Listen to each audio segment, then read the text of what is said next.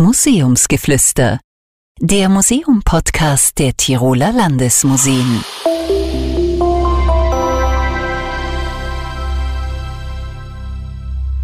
Einen wunderschönen guten Tag, herzlich willkommen zu Museumsgeflüster. Ich bin Michael Zechmann-Kreis, Leiter des Bereichs Marketing und Kommunikation der Tiroler Landesmuseen und mir gegenüber sitzt diesmal kein Kunsthistoriker, sondern ein Biologe. Peter Huemer, Leiter der Naturwissenschaftlichen Sammlung der Tiroler Landesmuseen, Lepidopterologe, also Schmetterlingsforscher und einer der Kuratoren der Ausstellung, die im Alpenzoo derzeit zu sehen ist, und zwar zum Thema Artenvielfalt. Genauer gesagt geht es in dieser Ausstellung um Ex und Neo, so der Titel, also um ausgestorbene Tiere und Pflanzen und um neu eingewanderte. Peter, warum ist das Thema Artenvielfalt bzw. eigentlich Biodiversität so wichtig? Ja, äh, Artenvielfalt muss man mal definieren. Also die wird oft gleichgesetzt mit Biodiversität, aber Biodiversität ist eigentlich ein viel umfassender Begriff. Also im Prinzip beruht die Biodiversität auf mehreren Säulen. Also das ist einerseits der, die Lebensraumvielfalt, dann die genetische Vielfalt und dann die Artenvielfalt. Wir sprechen jetzt heute aber natürlich prioritär über die Artenvielfalt und Artenvielfalt betrifft uns eigentlich permanent. Also das fängt beim Essen an zum Beispiel und mhm. endet beim Schlafen, wenn wir zum Beispiel von irgendwelchen äh, Parasiten ausgesaugt werden. Also da gibt's wirklich alle Aspekte des Lebens, wo Artenvielfalt eine große Rolle spielt. Also äh, diese, diese Biodiversität, ähm, wenn ich jetzt zehn Arten in einem Betonblock habe, habe ich eine niedrige Biodiversität, aber eine hohe Artenvielfalt. Äh, und wenn ihr aber einen Garten habt mit ganz vielen verschiedenen Blumen, verschiedenen Pflanzen, verschiedenen Lebensräumen und äh, wenig Arten hätte, dann hätte ich eine immer noch eine niedrige Biodiversität. Habe ich es richtig verstanden? Na, wenn ich die, die Säule der Artenvielfalt als eben eine wesentliche tragende Säule des Begriffs der Biodiversität sehe, dann bedeutet, ich brauche eine große Artenvielfalt, um eine hohe Biodiversität in diesem Sinne zu haben. Und das geht meistens auch konform. Also ich habe in einem äh, Lebensraum, der, der eben arm ist an verschiedenen Lebensraumtypen, habe ich auch normalerweise eine geringe Artenvielfalt und eine geringe genetische Vielfalt gleichzeitig. Okay, also, also, es geht äh, ineinander über. Äh, sagt aber natürlich nichts über die Wertigkeit. Also Artenvielfalt äh, orientiert sich nicht nur an der Anzahl von Arten. Also ich gebe ein Beispiel, zum Beispiel ein Hochmoor kann sehr, sehr wertvoll sein, obwohl die Artenvielfalt und jetzt eben in diesem Sinne auch die Biodiversität im weiteren Sinn, also zum Beispiel auch die genetische Vielfalt gering ist. Aber ich habe viele Spezialisten, die vielleicht einzigartig sind. Während ich kann sehr wohl in einem Garten eine hohe Artenvielfalt haben, die aber für uns Menschen vielleicht sogar eher gefährlich sein kann oder schädlich sein kann, indem es zum Beispiel eingeschleppte Arten sind, indem das äh, Arten sind, die mir die Pflanzen kaputt machen, äh, die vielleicht aus anderen Kontinenten kommen, indem es vielleicht äh, sogar Krankheitsüberträger sein können. Also mhm. äh, von dem her muss man eben sehr stark differenzieren. Die Artenvielfalt an sich ist noch nicht die Wertigkeit. Die Wertigkeit, die interpretieren wir hinein. Also was äh, bedeuten diese Arten für uns? Mhm. Und da gibt's auch ganz, ganz viel Literatur dazu, dass man eigentlich mal unterscheiden muss, was äh, ist überhaupt der Wert von Artenvielfalt. Und das kann einerseits natürlich rein monetär sein, dass ich sage, okay, äh, ich habe die Kartoffel als Nutzpflanze, ist für uns sehr wertvoll und ich habe vielleicht andere Pflanzen, äh, die für uns völlig unbedeutend sind monetär gesehen. Man geht aber davon aus, dass der, der Wert oder praktisch die Leistungen die Biodiversitätsleistungen, die wir eigentlich äh, konsumieren, die sind enorm. Also wirklich, da reden wir von Billionen von Dollar mhm. jedes Jahr. Also das ist für uns auch wirtschaftlich ganz ein wesentlicher Faktor. Und dann gibt es aber natürlich auch den Selbstwert dieser Organismen, weil wer bestimmt das? Was hat ein Tier oder eine Pflanze oder ein Pilz für einen Wert, mhm. äh, wenn wir ihn nicht monetär bemessen können? Das geht bis dahin, dass äh, zum Beispiel ein Organismus oder eine Landschaftsausschnitt auch mit, mit verschiedenen Lebensräumen, äh, der hat für uns auch einen psychologischen Wert.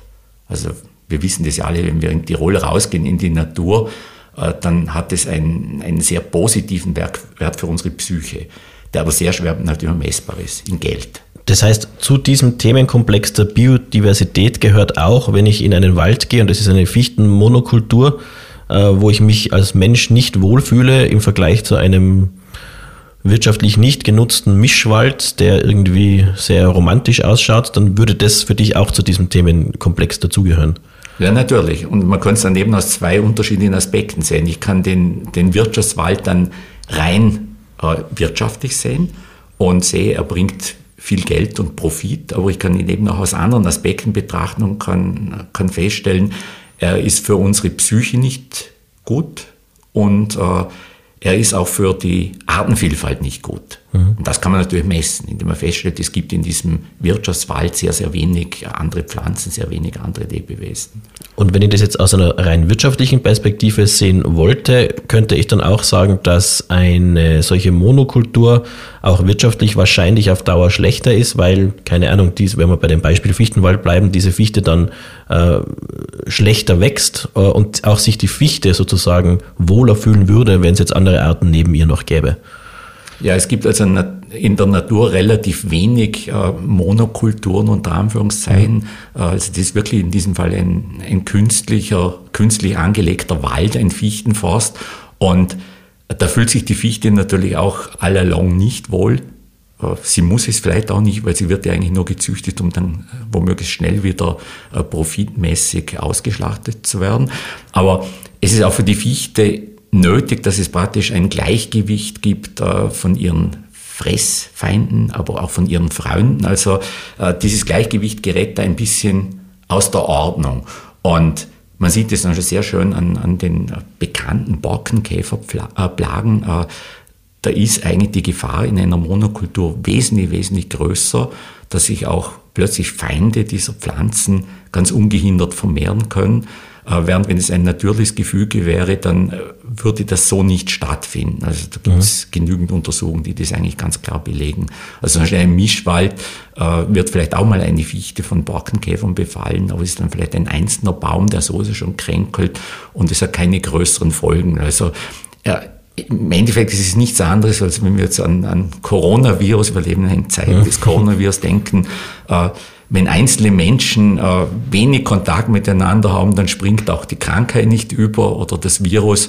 Und so würde das auch eben in so einem Wald eigentlich relativ gut funktionieren. Dann hat halt mal irgendein Baum hat diese Krankheit oder diesen Käferbefall, aber andere haben damit nicht zu leiden. Aber je enger wir dann zusammenrücken und je unnatürlicher das wird, desto kritischer. Und das sieht man natürlich auch beim Homo sapiens, wo wir dann, also beim Menschen, wo wir praktisch Probleme haben, wenn die Leute zu eng aufeinander wohnen. Und da rede ich nicht nur von Krankheiten, äh, jetzt eben wie Virus und äh, Bakter bakterielle Krankheiten, sondern das kann auch die, das psychische Wohlbefinden mhm. sein. Also auch wir brauchen einen gewissen Raum und so braucht eigentlich jeder Organismus auch einen gewissen Raum. Und die Natur hat wahrscheinlich einen gewissen Drang, wenn man das jetzt so ausdrücken will, auch wenn natürlich die Natur an sich keinen Drang verspürt, äh, in Richtung dieser Biodiversität zu gehen. Also wenn wir jetzt wieder immer noch bei dem Beispiel bleiben, Monokultur, der Borkenkäfer kommt, dann werden da Fichten absterben, es gibt Totholz, es kommen wahrscheinlich Vögel, die dann den Borkenkäfer fressen, dann kommen Füchse, die die Vögel fressen und so weiter und äh, aus, genau, aus dieser Monokultur entsteht wieder wir, wir eine... Wir sind immer in einem Kreislauf, die Natur ist in einem Kreislauf und das ist, glaube ich, das ganz Wichtige, es ist nicht statisch.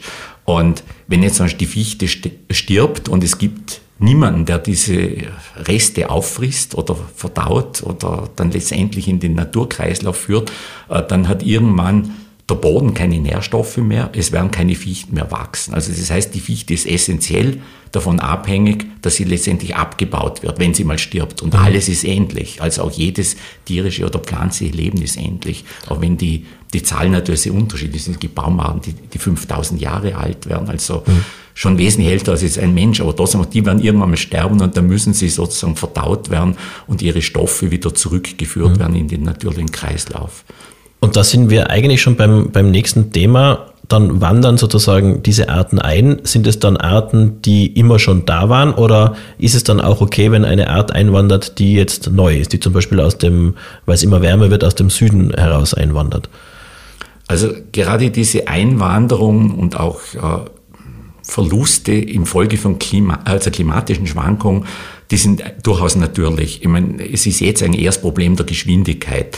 Äh, Was der Mensch aber ganz wesentlich beeinflusst hat, ist eigentlich nicht Einwanderung, sondern ich würde sagen Einschleppung. Also man hat praktisch Organismen zum Teil aus anderen Kontinenten äh, verschleppt, bewusst oder unbewusst, manche auch natürlich bewusst. Und das führt zu einem sehr starken Ungleichgewicht, weil wir natürlich keine Ahnung haben, beziehungsweise zum Teil wissen wir, dass es sehr negativ ist, wenn wir einen Organismus aus einem anderen Kontinent bringen, äh, dann bringen wir nicht automatisch jetzt seine Feinde und Freunde mit, sondern nur diesen Organismus. Und wir wissen nicht, wer sich hier verhält und was dann passiert. Also es ist ein bisschen ein Spiel mit dem Feuer. Das kann also ganz harmlos sein, wenn ich jetzt an die Ausstellung denke, zum Beispiel, äh, da gibt's äh, Pflanzen, die, die als Beikräuter im Ackerbau kommen, die jetzt eigentlich nicht wirklich eine große Bedeutung spielen. Ich sage zum Beispiel Kornblume, schön anzusehen, die hat sich äh, zum Teil natürlich ausgebreitet oder andere sind eben für uns nützlich wie Kartoffel oder Mais. Äh, wenn sie jetzt natürlich in intensiven Kulturen genutzt werden, äh, kann man wieder hinterfragen, äh, wo der Nutzen dann für, für die Biodiversität ist. Das ist natürlich dann eher schädlich. Aber insgesamt, man muss es von Art zu Art betrachten. Jetzt frage da gleich nach, weil das sind ein paar ganz interessante Dinge. Die Kornblume ist also eine eingeschleppte Pflanze, die ist nicht heimisch bei uns. Die ist eigentlich nicht heimisch und die ist eigentlich äh, aus den wärmeren Gebieten mit dem Getreideanbau dann eingeschleppt worden. Also wir reden von vor 7000 Jahren eingeschleppt Ja, genau. worden. Aha. Und andere äh, Arten wie die Kartoffel oder der Mais, die sind aus vermutlich Amerika eingeschleppt worden als Nutzpflanzen, haben sich aber nicht verbreitet. Also der Mais wächst jetzt nicht einfach irgendwo im Wald auf einmal wild. Warum eigentlich nicht? Der Mais wächst ganz selten mal so halb verwildert. Da gibt es einfach unterschiedliche Anpassungsstrategien äh, der verschiedenen Pflanzen. Also es gibt einfach Pflanzen, die, die nennt man invasiv. Äh, die können sich, weil sie einfach ideale Bedingungen vorfinden, können sie sich ganz rasant ausbreiten. Andere sind da eher konservativ, also man, man pflanzt sie an und sie brauchen eine gewisse Pflege und es besteht aber geringes Risiko, dass sie sich äh, jetzt wirklich in die Natur oder in die Wildnis ausbreiten können. Thujen fallen mir da ein, oder? Also jeder hat irgendwie, der einen Garten hat, besitzt eine Thujenhecke, aber wenn ich durch den Wald spaziere, begegnen mir selten Thujen. Ja, äh, ich kann es nicht im Detail beantworten, habe so eine Grundausbildung auch in Botanik, aber ich gehe davon aus, dass Thujen sind Holzpflanzen und Holzpflanzen sind selten invasiv. Also es gibt mhm. auch welche, zum Beispiel Götterbaum wäre jetzt eine solche Pflanze, die sich wirklich invasiv ausbreitet, aber oder die Robinie, die wir auch in der Ausstellung zeigen.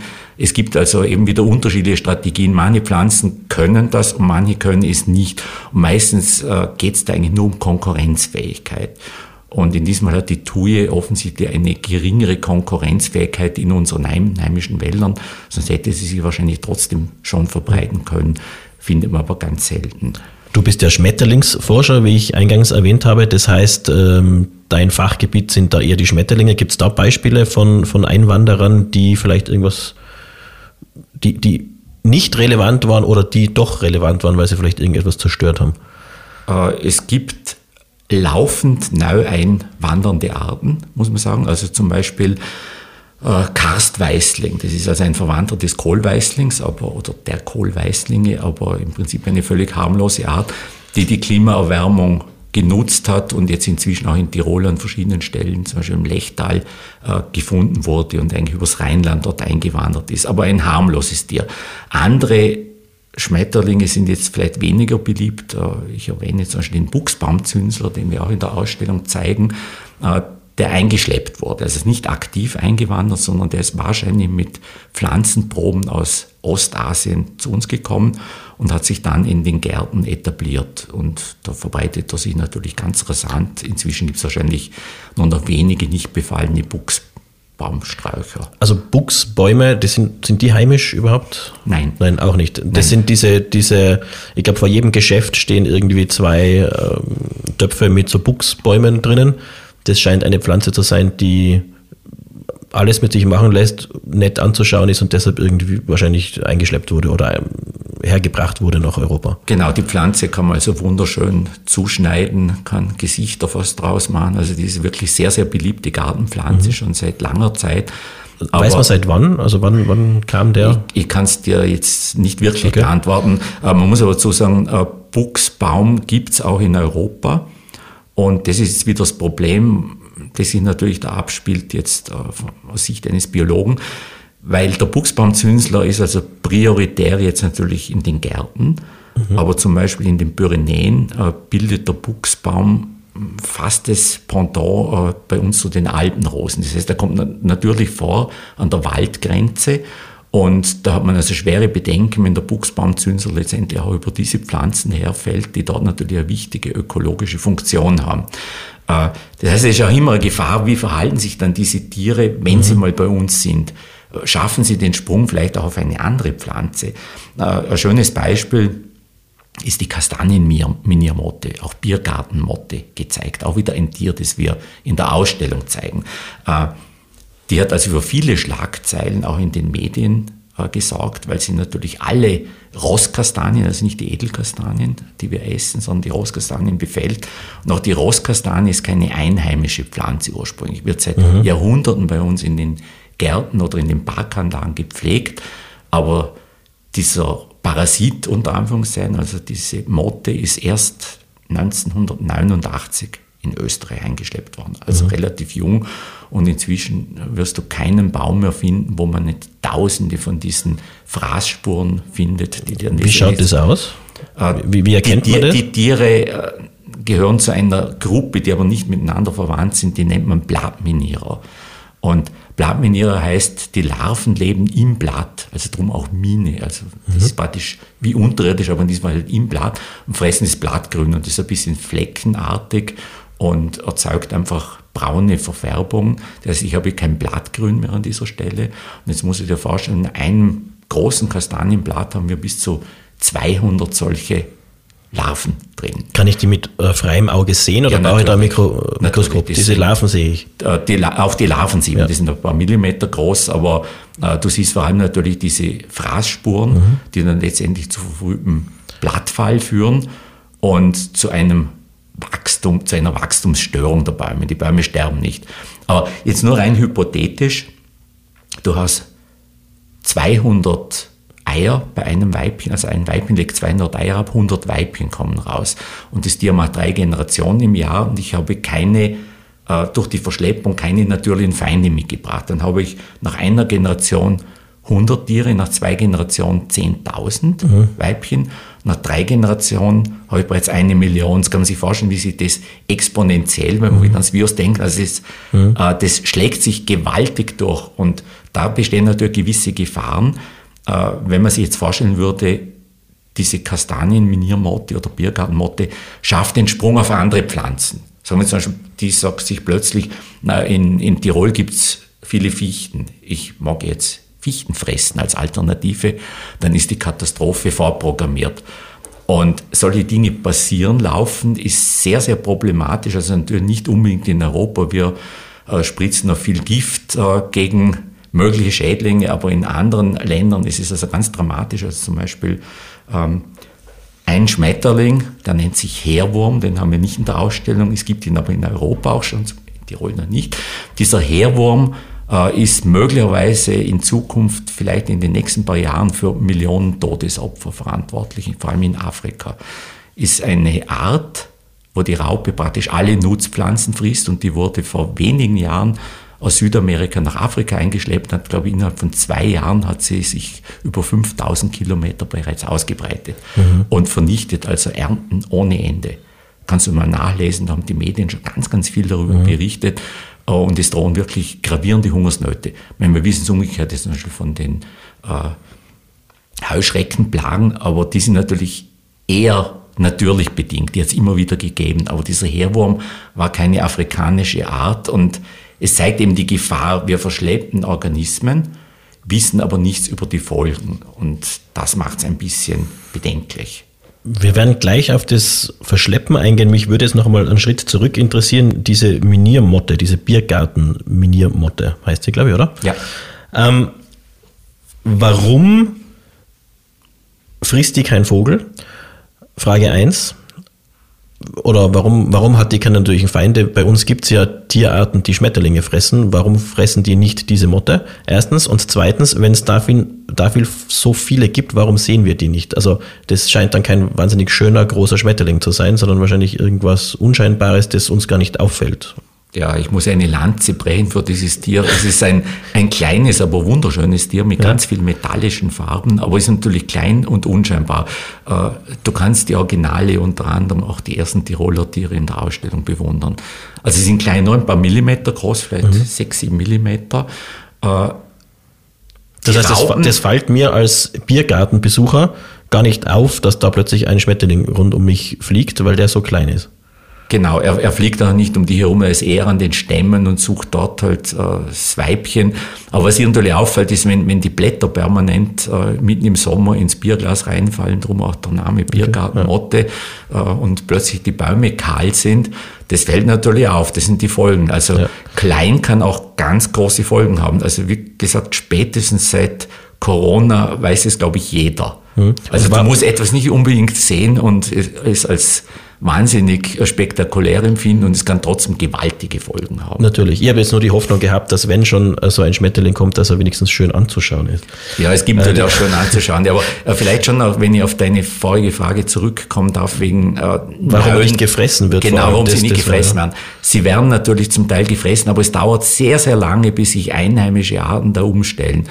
Also man weiß es jetzt äh, zum Teil vom Buchsbaumzünsler. Es gibt inzwischen schon einige Beobachtungen, dass Vögel die Raupen fressen.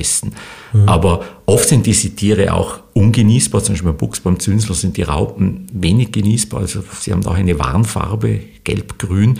Und das heißt, das macht es auch schwierig. Und Vögel sind normalerweise nicht die Hauptfeinde von solchen Raupen. Das sind eher parasitische Organismen, also wie zum Beispiel Stupfwespen. Und die sind meistens stark angepasst. Äh, einzelne Arten von Schlupfwespen befallen einzelne Arten, zum Beispiel von Raupen oder eben von sonstigen Insektenlarven. Aber es gibt wenig, die sich da jetzt mehr oder weniger quer durch den Insekten-Gemüsegarten fressen. Und diese Parasiten werden nicht mit eingeschleppt? Die werden nicht mit eingeschleppt. Wäre das eine blöde Idee, diese Parasiten dann auszusetzen?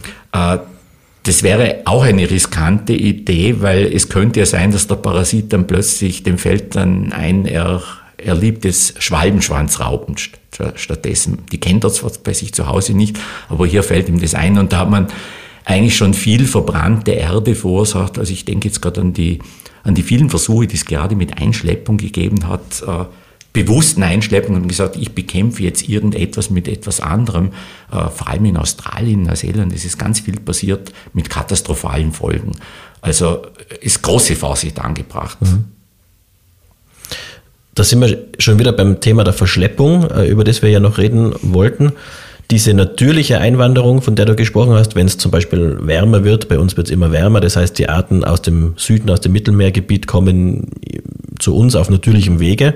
Aber es gibt auch andere Varianten, wie ich sie verschleppen kann, wie zum Beispiel wahrscheinlich diesen Buchsbaumzünsler, der vermutlich nicht freiwillig gekommen ist, sondern auf irgendeinem Buchsbaum, der eingeführt wurde, vermute ich ähm, bauen wir mit unseren Autobahnen und Flugrouten wahrscheinlich, äh, machen wir den Weg frei für diese Arten einzuwandern.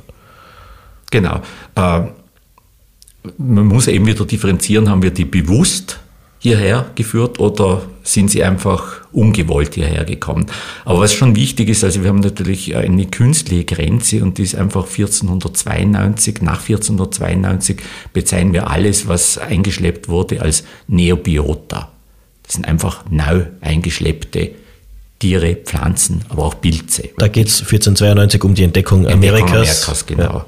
Und alles davor äh, bezeichnen wir jetzt nicht als Neobiota, aber da hat, das hat natürlich permanent stattgefunden, auch Einschleppung bewusste vom, durch den Menschen.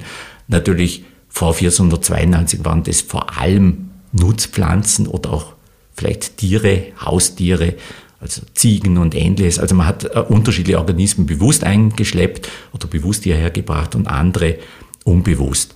Und bevor der Mensch aber überhaupt diese Rolle gespielt hat, hat es es auch immer gegeben, klarerweise.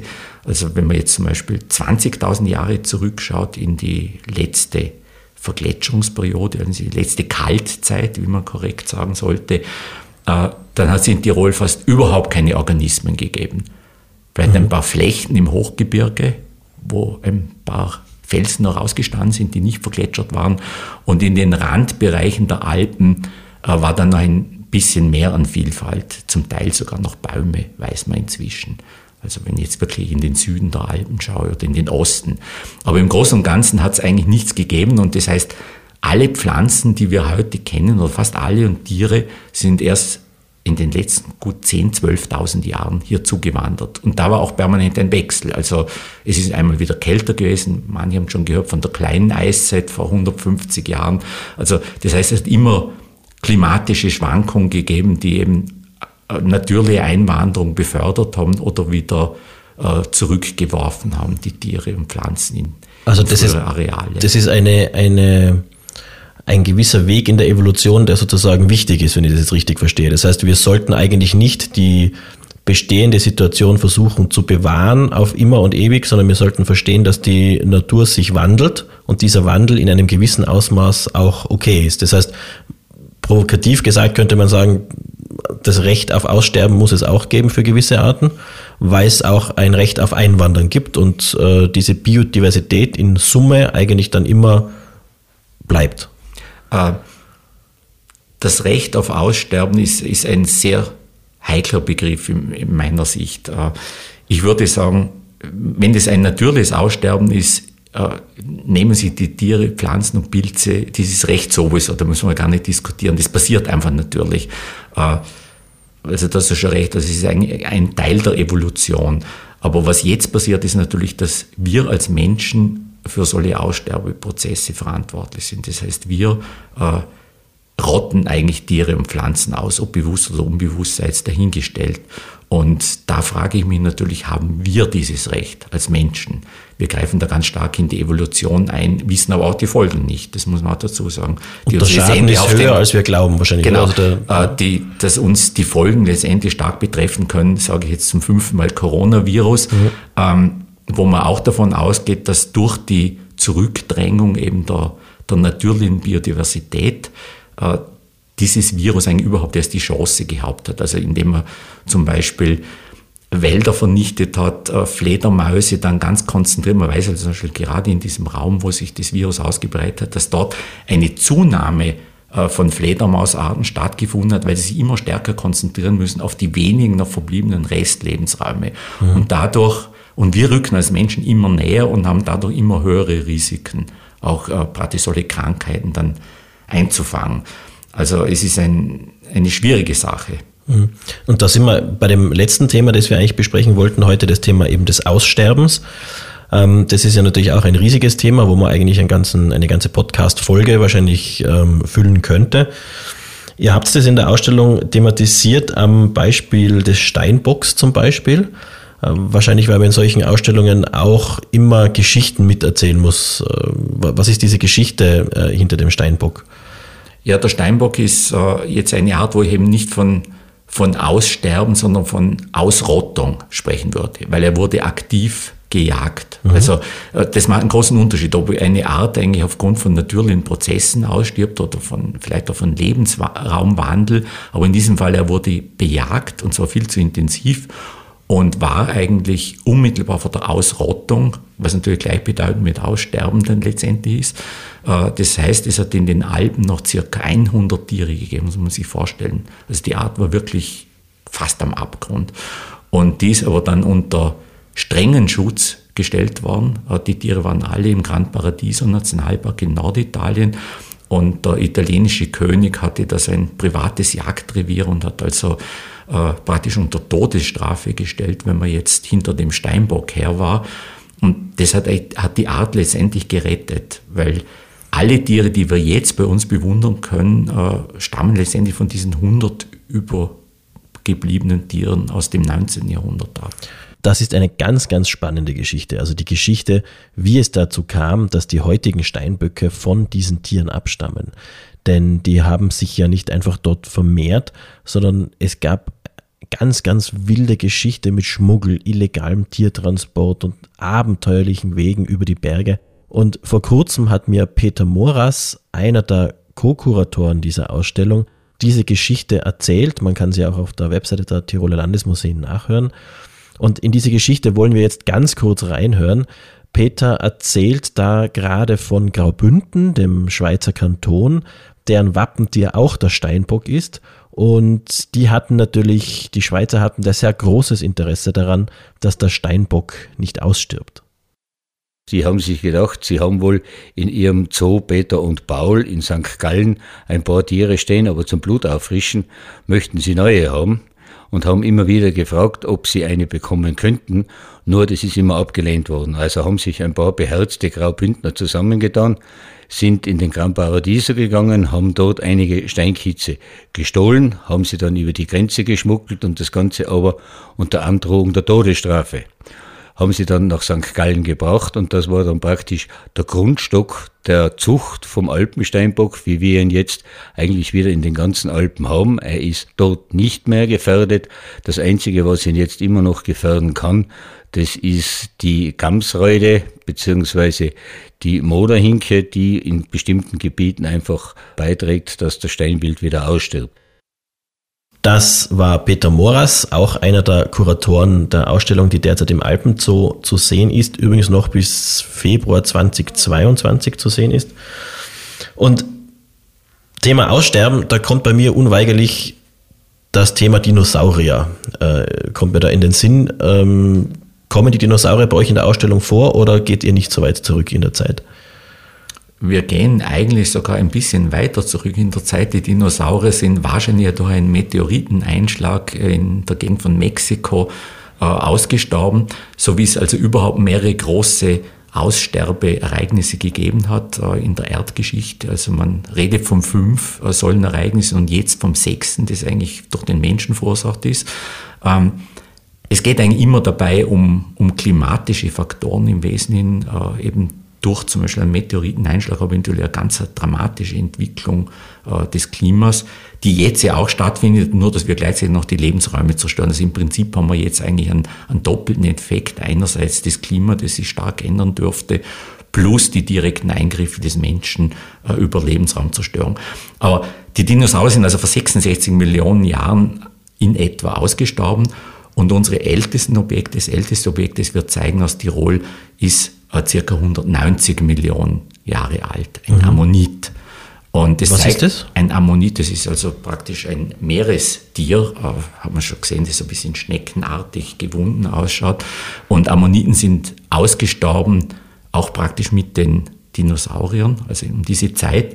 Und waren sehr, sehr artenreich. Es zeigt, dass es gibt diese Entwicklung, auch eine artenreiche Gruppe kann durch eine Katastrophe plötzlich komplett verschwinden oder mehr oder weniger komplett verschwinden. Wir haben ja auch noch winzige Dinosaurier heute im weitesten Sinne, die Echsen zum Beispiel. Mhm. Aber äh, das eröffnet eben umgekehrt, wenn wir bei dieser Diskussion sind auf das Recht auf Aussterben, es eröffnet aber für andere Organismen eine Chance. Also in diesem Fall war das Aussterben der Dinosaurier gleichbedeutend mit dem Aufstieg der Säugetiere. Also uns. Uns im weiteren ja. Sinne dann. Und eben wir machen nur einen ganz kurzen Rückblick in, in solche uralten, ausgestorbenen Organismenformen. Also wir haben auch zum Beispiel einen Palmwedel aus Tirol, kann man sich jetzt auch fast nicht mehr vorstellen. Mhm. Aber muss oder bald wieder. Oder bald wieder. Bald wieder vielleicht nicht, weil in diesem Fall, äh, das sind natürlich jetzt Organismen, wo, wo zum Teil auch Tirol noch ein Meer war, muss man sich auch mhm. vorstellen. Also so einmal nicht die Alpen vor, vor vielen Millionen Jahren, die haben sich erst dann hochgehoben. Wir haben aber auch Pflanzenfossilien, wie zum Beispiel Rhododendron, also eine Alpenrose, die pontische Alpenrose, äh, die auch schon seit äh, tausenden Jahren bei uns ausgestorben ist, äh, aus der Höttinger Brektsee, also einem, aus einer Gesteinsschicht ist die gefunden worden, dieses äh, Fossil. Und die gibt es aber heute noch. Also die gibt es zum Beispiel in Spanien oder eben im pontischen Gebirge, also Richtung Asien, Vorderasien, kommt die Pflanze vor. Bei uns ist sie ausgestorben. Also wir haben da verschiedene Zeiträume, die ganz kurz abgedeckt werden. Aber mhm.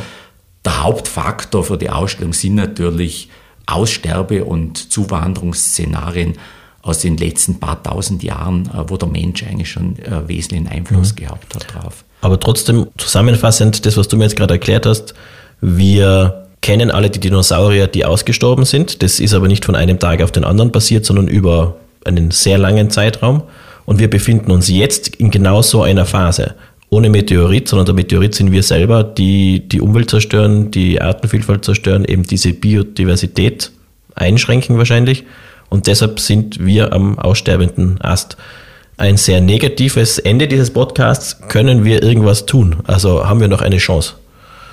ja, wenn ich, wenn ich das jetzt ganz brutal sagen muss, wir müssen vor allem unsere sehr stark nach, nach wirtschaftlichem Erfolg orientierte Lebensweise und überhaupt auch nach Konsum orientierte Lebensweise überdenken. Das ist das eine. Und das andere ist, und das betrifft natürlich ganz generell den Menschen, nicht nur uns als westliche Gesellschaften, wir müssen die über Vermehrung des Menschen eindämmen, weil das ist eigentlich das Hauptproblem. Also je mehr Menschen, dass das wir ist haben. Ein politisch schwieriges Thema. Da müssen, wir vielleicht ein bisschen erklären, was du damit meinst. Dass Nein, ich meine ja damit, also je mehr Menschen, dass wir sind auf der Welt, desto schwieriger wird die Situation natürlich, weil, weil die Ressourcen eingeschränkt sind. Und das Hauptproblem ist tatsächlich die Überbevölkerung. Und das weiß man schon sehr lange und man kann dann natürlich auch nur gegensteuern, und das ist auch bekannt, indem man versucht, den Wohlstand, den globalen, besser zu verteilen. Mhm. Weil alle Völker, die einen größeren Wohlstand haben, leiden nicht unter Überbevölkerung, sondern sogar das Gegenteil. Mhm. Aber alle, die, die das nicht haben, die sehen das als Versicherung. Je mehr Kinder mhm. das ich habe, desto bessere Versicherung ist es eigentlich für die Zukunft. Ist es aber nicht global gesehen. Also das heißt, da, da muss man wirklich sagen, äh, wir nähern uns der Katastrophe, wenn, wenn die Bevölkerungszahl, die globale, so weitergeht, wie alle Prognosen voraussagen. Da kann ich leider keine bessere Botschaft bringen. Das ist eine Tatsache. Aber das ist ein Plädoyer für die Umverteilung, das, was wir immer wieder jetzt in den, in den Nachrichten auch äh, hören, von diesen 1% auf die 99%. Also ein gerechteres Verteilen der Ressourcen global gesehen. Ganz genau. Das ist eine Sache. Was können wir allerdings als Individuum tun? Also wenn ich jetzt einen Balkon habe oder einen Garten, kann ich da auch etwas beisteuern, um lokal irgendetwas zu helfen? Ja, du, du bringst es ja eh schon ein bisschen jetzt uh, aufs Tapet, wenn du sagst lokal. Also wir müssen uns viel mehr regional und lokal orientieren, uh, weil große Umweltzerstörung findet natürlich eben auch statt, weil wir uns uh, global orientieren, aber eigentlich nicht wissen, was da passiert. Also ich sage zum Beispiel, du kaufst Sojaprodukte ein und förderst damit die, die Abrotung des Regenwaldes in Brasilien. Mhm. Und dessen muss man sich einfach bewusst sein und von dem her natürlich einfach lokal agieren, regional agieren, regionale Produkte kaufen und dann kann man natürlich im kleinen Bereich, kann man sehr wohl auch im Garten etwas tun. Du kannst etwas für die äh, den Erhalt äh, der Biodiversität tun, wenn du zum Beispiel einheimische Pflanzen äh, bevorzugst. Du musst keine Thuja aus Nordamerika im Garten ansiedeln. Du musst nicht unbedingt einen englischen Rasen pflegen mit einem Roboter, der wieder einen Haufen Energie verschwendet, der in der Produktion teuer ist, der also einfach Ressourcen braucht. Also wir werden nicht zurück zu, auf die Bäume gehen, das verlangt wahrscheinlich auch niemand und das wird auch nicht nötig sein. Aber wenn wir äh, global gesehen etwas ändern wollen oder die Situation verbessern wollen, äh, dann muss man sicher äh, vom Konsum her ein bisschen einen, einen Schritt zurückkommen, bewusst. Ich habe in der Vorbereitung auf diesen Podcast einiges gelesen und da waren ganz interessante Sachen dabei. Zum Beispiel, dass man gerne mal irgendwo im Supermarkt eine Blumenwiese kauft, also Samen für, für Blumenwiese und die dann im Garten ausstreut und glaubt, man tut was Gutes und in Wirklichkeit sind das meistens Blumensamen von nicht heimischen Blumen, die dann sehr schön ausschauen, aber die die heimischen Schmetterlinge zum Beispiel nicht fressen können oder die heimischen Bienen nicht fressen können. Ähm, das zweite Beispiel, was ich äh, gefunden habe, waren Laubbläser, die gerne verwendet werden, statt eines Rechens oder Besens. Und diese Laubbläser scheinen die Insekten massiv einzuschränken. Also die zerstören die Flügel der Insekten und dann können die sich nicht mehr fortbewegen und verhungern mehr oder weniger. So habe ich das aufgefasst. Ist das korrekt? Das mit den Laubbläsern ist mir jetzt so nicht bekannt. Also ich meine, wenn, wenn's, wenn du einen Blattfall hast, dann sind generell kaum mehr fliegende Insekten herum. Also ich glaube, dass das einen großen Effekt hat. Aber natürlich hat es generell einen Effekt, wenn ich das Laub unbedingt entfernen muss. Weil dann muss man wieder fragen, warum muss ich das machen? Und vielleicht das ist... Äh, dann, dann gleich noch verbrenne. Also das ist natürlich kontraproduktiv, weil ich mhm. habe einfach viele Organismen, die das brauchen. Also das heißt, wenn ich irgendwo Platz habe im Garten, wo ich das Laub einfach liegen lassen kann, äh, ist es eine Kleinigkeit, aber nützlich. Und das mit den Samen, ich meine, da versuchen wir natürlich äh, auch gegenzusteuern, also zum Beispiel über, über die Stiftung Blühendes Österreich, wo wir sehr intensiv kooperieren, weil man kann auch natürlich einen Einfluss haben auf die die Anbieter, dass man sagt, okay, ihr habt da Pflanzen drinnen, die nicht geeignet sind, die einheimische Vielfalt zu fördern. Und es ist aber ein, ein ganz langsamer Prozess, um hier Verbesserung zu erreichen. Aber es ist ein ganz wichtiger Faktor. Nur weil ich im, im, im Supermarkt eben Blumenwiesen, Samen finde, heißt es noch lange nicht, dass ich sowas Gutes tue. Also ich muss mich schon ein bisschen auskennen oder vielleicht nachfragen, wo ist das Samenmaterial her? Äh, wenn da steht Made in South Korea, dann müssen schon die Alarmglocken gehen. Also mhm. es hängt wirklich davon ab, dass ich mich sehr intensiv damit beschäftige. Das kann natürlich nicht jeder. Aber es ist in jedem Fall fatal, wenn ich zum Beispiel nur einen englischen Rasen habe, weil wenn man wieder zurück zum Fichtenacker kommt, zur Fichtenmonokultur, mhm.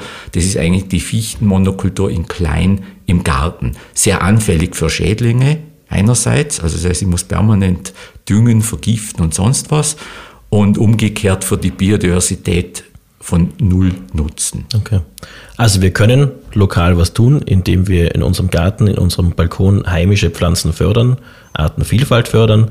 Wir können was tun, indem wir regional einkaufen und uns äh, versuchen, für die Umverteilung einzusetzen. Und man kann, wenn man sich mit dem Thema beschäftigen will, in den Alpenzoo bzw. in die Weierburg gehen bis Februar 2022 und sich die Ausstellung Artenvielfalt Tirols Ex und Neo anschauen, die du mitkuratiert hast. Danke, lieber Peter Hoemer, für das sehr interessante Gespräch. Ich freue mich auf jeden Fall auf die Ausstellung. Bin, ich habe sie noch nicht gesehen, aber ich, ich freue mich darauf, sie mir anzuschauen. Wir, liebe Zuhörerinnen und Zuhörer, wir hören uns im April wieder. Da liegt nämlich jetzt noch Ostern dazwischen. Dann werden wir uns in einem Euregio-Podcast mit zwei Ausstellungen beschäftigen, die eben in diesem Euregio-Zusammenhang stehen. Das wird recht spannend. Es wird auch dort um Migration, wenn auch um andere Migration gehen und um Mobilität. Sie finden alle Podcast-Folgen auf tiroler-landesmuseen.at slash podcast. Und wenn Sie wollen, können Sie mir gerne eine Mail senden an podcast.tiroler-landesmuseen.at. Vielen Dank fürs Zuhören. Danke für deinen Besuch bei uns. Danke auch. Bis bald im Museum. Museumsgeflüster. Der Museum-Podcast der Tiroler Landesmuseen. Blicke hinter und vor die Kulissen der Museumsarbeit.